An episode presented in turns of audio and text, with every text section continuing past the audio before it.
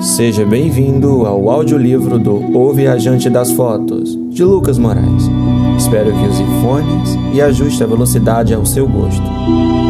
Pasta 5, capítulo 25, Heitor em Namorados. A sala de aula estava com aquele ar seco de sempre. As mãos chegavam a doer com o toque. Para se defender do frio, todos os alunos estavam bem agasalhados. Carla com um casaco branco muito estiloso e felpudo, Nathan com um casaco azul escuro, Travis com um suéter verde, Rafaela de moletom roxo e Beth com uma grande blusa de frio com gola alta. Ezequiel sempre com seu casaco verde musgo, e até o Henrique vestia moletom laranja. Casacos são uma ótima arma contra o inverno, mas a melhor maneira de sobreviver a ele é manter o coração bem aquecido. E, felizmente, eu estava conseguindo fazer isso. Voltando à minha a minha imagem sobre Ezequiel, eu percebi que ele não estava em seu local de costume. Pela primeira vez, Rafaela não estava com total atenção às suas amigas. Não com Ezequiel ao seu lado, quero dizer. Elas ainda conversam bastante, mas ela dava também atenção ao Ezequiel, sempre que ele podia, sempre que ela podia. Seria ele um quarto integrante das meninas? Rafaela, Beth, Carla e Ezequiel? Ou será que eles dois estão juntos? Bom, isso eu ainda não sei.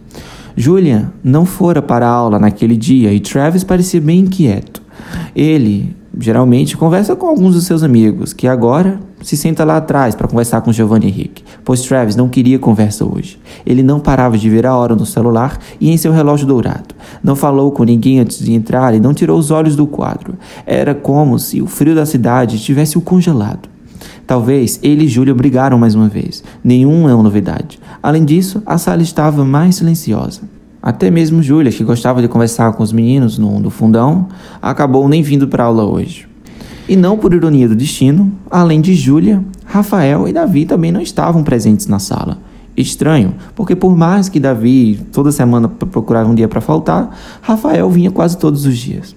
Liana também não estava na aula, isso fez com que minha total atenção voltasse para Neita. Ele estava concentrado na aula, porém, de momentos que ele sorria e comentava algo do assunto. Ele roubava minha caneta, cochichava algo no meu ouvido, e eu só conseguia sorrir mais e mais. Ficar tanto tempo grudado com ele me fazia até esquecer de viajar em fotos. A aula já estava encerrando e, mesmo assim, ninguém parecia cansado. Os dias de vestibulares estavam se aproximando e todos ali, naquela sala, tinham algo em comum: entrar no curso que queriam. Já estávamos com meio caminho andado por ter conseguido entrar em um curso preparatório tão almejado, mas mesmo assim não era o bastante. Mesmo com a atenção que migrava entre Nathan e o quadro, enquanto o professor falava, me veio à cabeça o quanto sofri com a história da cachoeira da minha mãe. Parece que a cada ano que passava e eu amadurecia mais, o fato de se moldar e se encaixar em algum lugar ainda me machucava. Eu queria cons conseguir sentir raiva do meu pai por ele ter abandonado a minha mãe.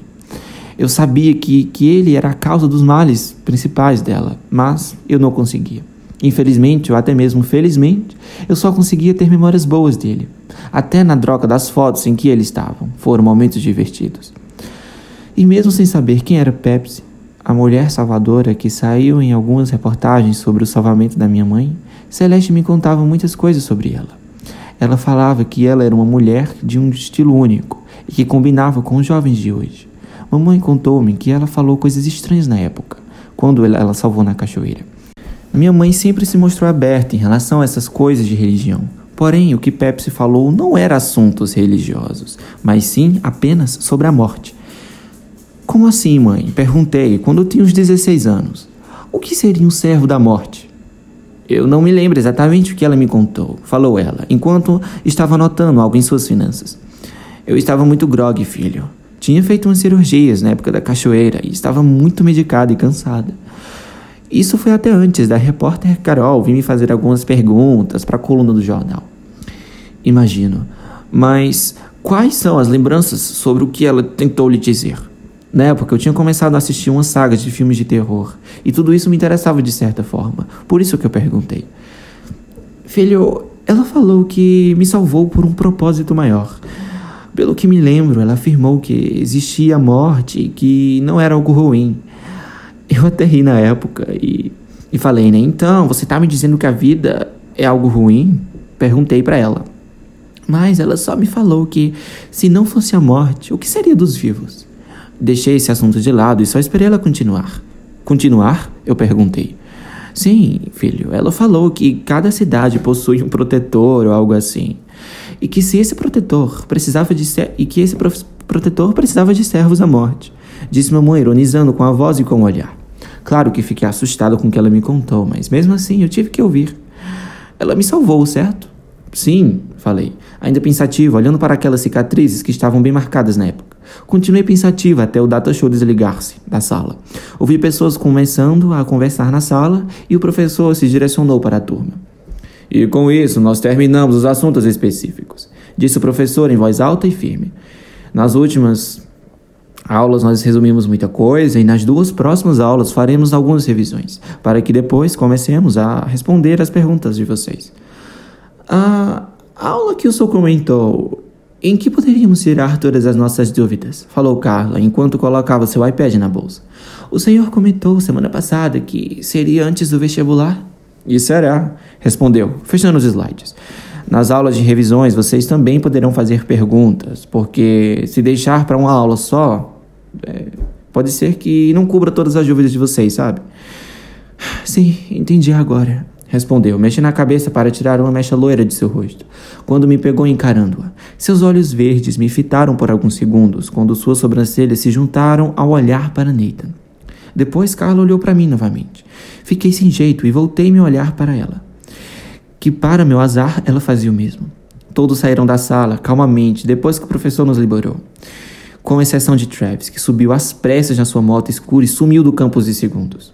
Ezequiel passou por nós, de mãos dadas com Rafaela, e eu agora eu tenho uma certeza sobre eles, que eles estão juntos.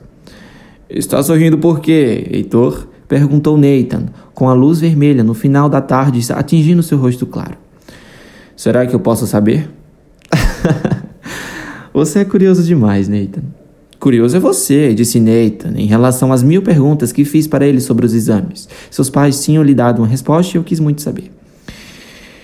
Então eu terei que aceitar. Senti uma leve dor no coração ao lembrar de sua doença, mas surgiu uma luz em meu peito quando ele falou que, mesmo com todos os desafios, ele seguiria sim com o tratamento proposto. Ainda bem que vocês conversaram e se deram bem, Nathan. Geral, Jorge e Nicole, eles parecem ser ótimas pessoas. E esse médico aí, amigo de seu pai, ajudará muito você. Vai dar tudo certo. Sim, aquela Daniela Medeiros também. Se você já respondeu ele, pressionando os lábios levemente. E se você já fosse médico, poderia me ajudar, não? Não precisaríamos de ninguém. Nem pensar. Já te falei que eu não quero ser cardiologista, né? Contei. E mesmo se fosse, eu não trataria de alguém chato como você. Você deve ser o pior paciente, Nathan. nem se eu fosse, nem se você fosse o último médico do mundo, você não iria me ajudar. Ele virou a cabeça. Eu já sei que você me odeia, Heitor. Para com isso. Agora, é o senhor que está bem chateado? Ah, por favor. Ele colocou seu braço em meu ombro e me apertou contra ele. E para te ajudar com a medicina, será que hoje poderemos estudar anatomia? Vai se ferrar. Ele riu alto, seu safado. Estou falando da matéria, calma, seu pervertido. Seu braço desceu e ele apertou minha mão enquanto andava.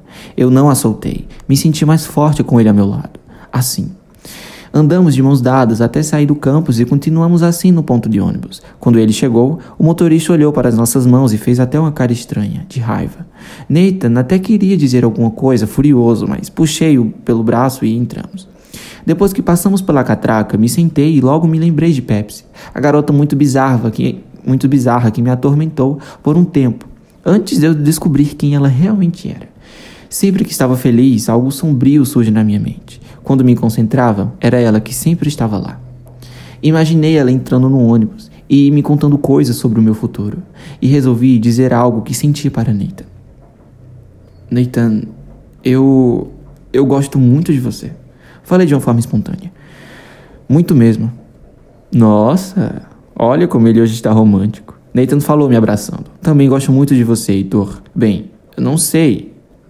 É, porque às vezes você me esconde coisas. Eu te escondo coisas? Virei a cabeça rapidamente, levantei uma sobrancelha. Não me leve a mal.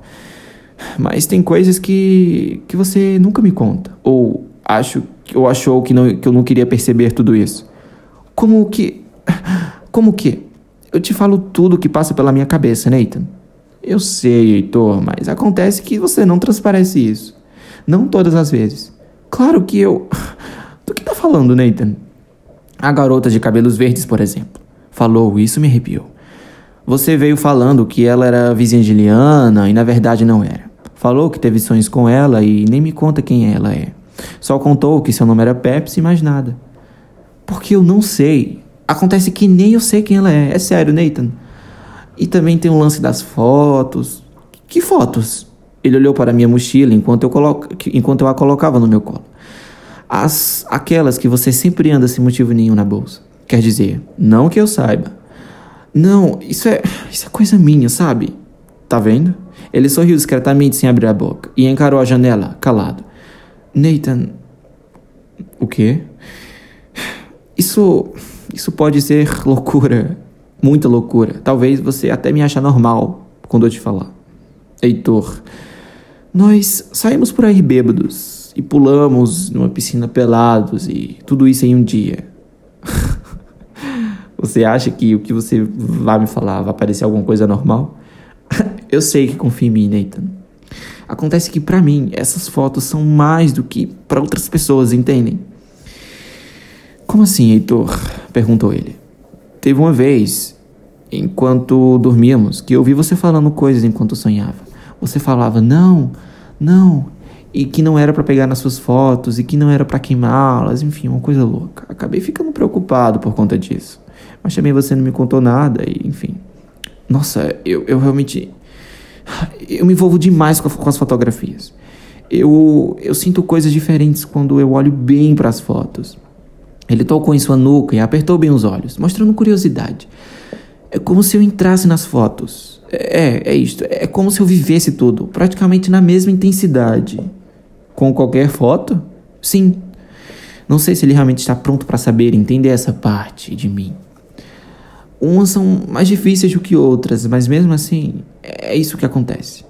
Sei. Seus olhos grandes se mexeram para o lado e para o outro, e seus lábios se moveram junto, acompanhando-os. Então você consegue se lembrar de tudo o que aconteceu na foto? É, sim. Nossa, que legal. Nathan pareceu pensar em algo. Queria fazer isso também. É tipo memória fotográfica, né? É, é, minha tia tem isso também.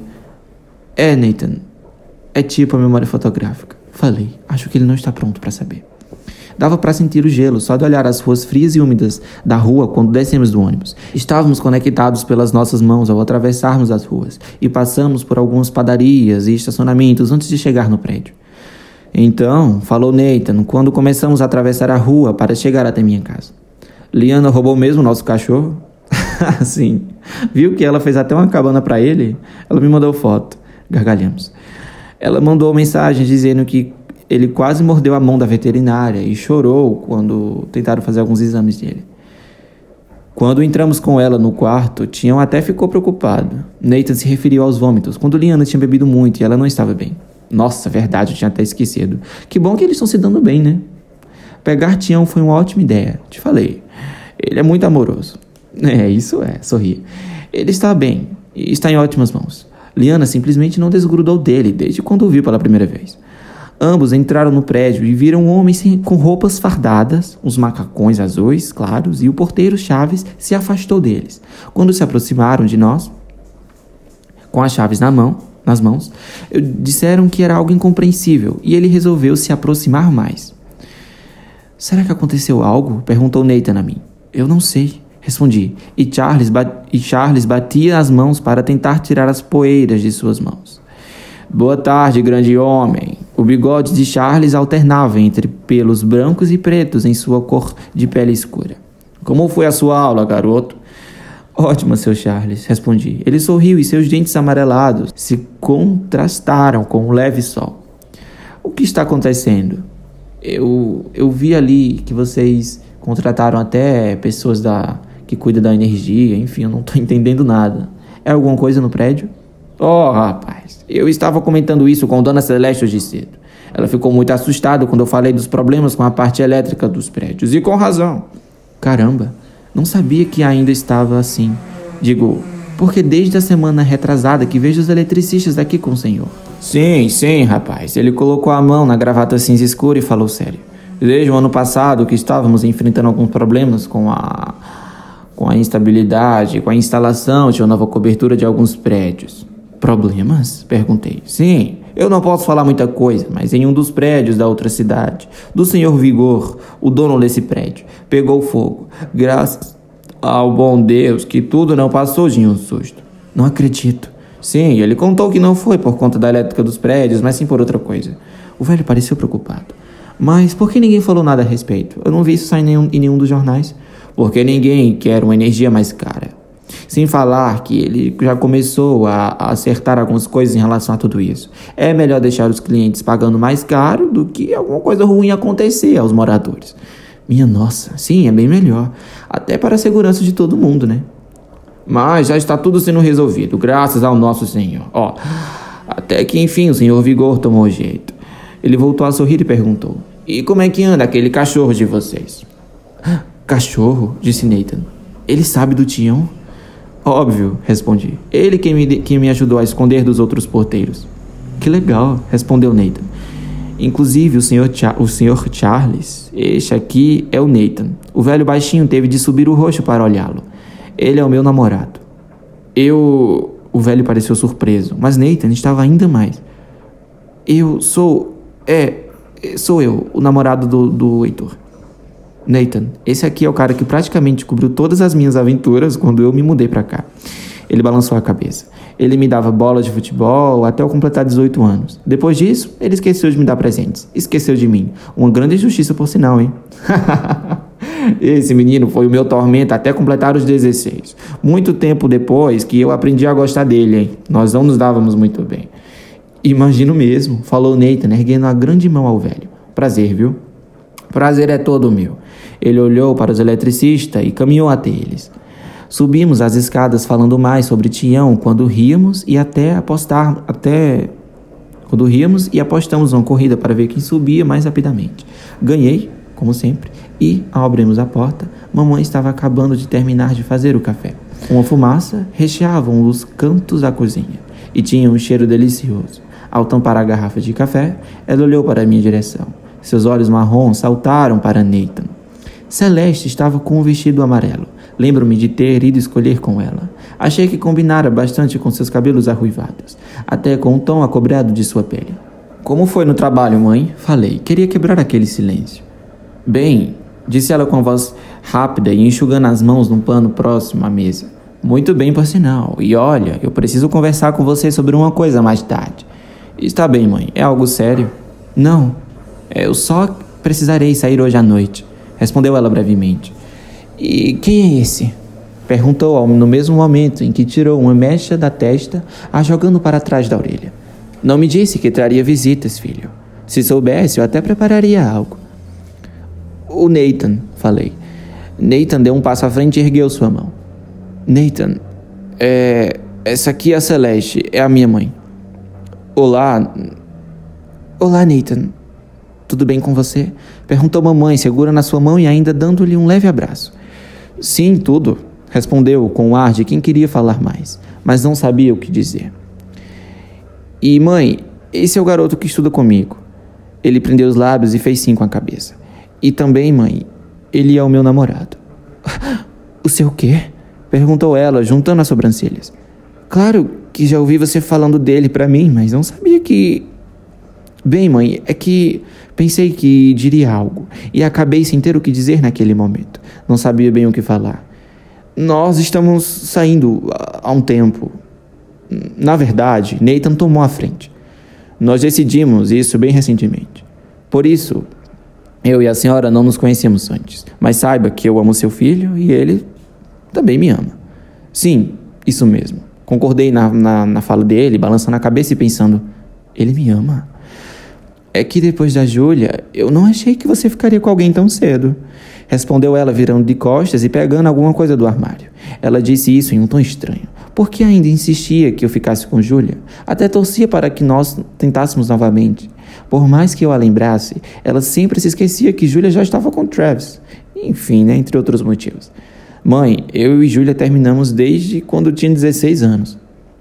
Então, eu só posso desejar felicidade, certo? Ela o abraçou novamente e sorriu. Voltou e jogou o cabelo acerejado para trás dos ombros. Você é muito bonito, garoto. Fazia tempo que vi olhos castanhos tão grandes e tão claros assim. Obrigado, senhora Celeste. Ele sorriu, mesmo que ainda fosse um sorriso sem graça. E você mora onde? perguntou. É daqui da cidade? Sim, eu moro no Heliópolis. Um ótimo local. Você mora com seus pais? Sim, eu falei por ele. Eles são advogados, dois, mãe. Que interessante, falou ela sorrindo. É café cheiroso, não? Eu queria fugir daquela sessão de perguntas. Não queria deixar Nathan constrangido. Celeste caminhou ao fundo da cozinha e pegou mais duas xícaras e colocou-as em cima da mesa, as enchendo com café. Gosta com açúcar ou leite, Nathan? Sem açúcar mesmo, puro, respondeu ele, se sentando na cadeira que puxei. Minha mãe trabalha lá no Café Sem Bandeiras. É, Nathan. Fica lá no centro. Ela tomou um gole enquanto também se sentava e sorriu. Como viu naquele dia que fomos, mas uh, todos a chamam de lanchonete do Matias. Que engraçado. Antes de sair com você, Heitor, às vezes eu ia lá para esse, esse lanchonete do Matias com meu pai. Vocês fazem o melhor café da cidade, viu, Celeste? Não seja modesto, garoto. Ela abriu o um sorriso quando falou. Seu pai é marido de Nicole Rodrigues? Sim, isso mesmo. Nathan tossiu ao tomar outro gole. Vocês se conhecem? Muito, respondeu levantando as sobrancelhas. Ela trabalhava para o Matias, fazia muitos anos. Sempre ficávamos conversando juntas quando tínhamos tempo. Ela nunca me contou que tinha engravidado e é que Nathan quis falar e eu esperei que ele se pronunciasse. Eles me adotaram. Sua voz estava tão calma quanto aquele fim de tarde. Acho que eu tinha uns quatro anos na época, eu não me lembro bem. Ah, sim. Sem saber o que falar, Celeste tomou o café mais rápido que pôde e mudou de assunto mais rápido que o normal.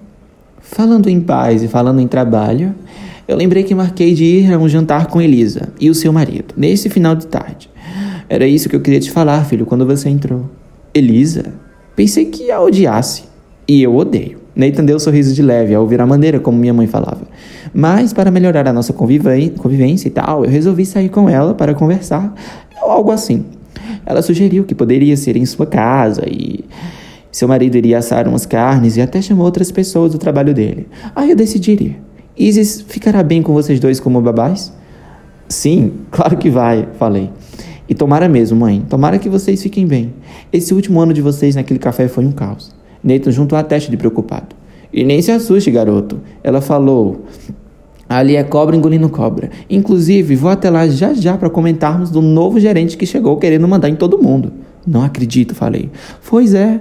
Ele demitiu Dona Regina e os dois novos estudantes. Claro que os meninos davam trabalho, mas estavam aprendendo. Agora, Dona Regina, ela fazia os pães torrados desde quando eu comecei a trabalhar lá. Que cara sem noção, falei. Isis apareceu no fundo da cozinha com a boneca na mão. Heitor, chegou mais cedo. Ela bateu em meu braço e sentou no colo de Celeste. Não vai falar com as visitas, filha? Mamãe disse, ajeitando seu cabelo. Diga oi para o rapaz. Eu já o conheço, mamãe. É o Neita, não é? Enquanto a garota falava, Celeste apertava os olhos, sem entender.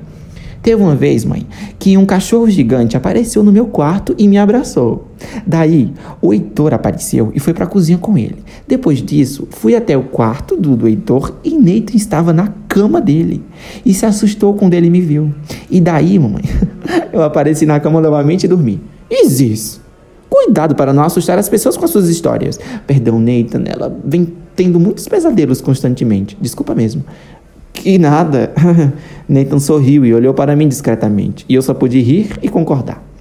Agora corra para o banheiro, que vou te dar uns banhos antes de ir, filha. Vamos, vamos, vamos, não tem outra. Mas, mãe, essa é a hora do meu programa favorito. O programa pode esperar o banho, não pode? Anda logo.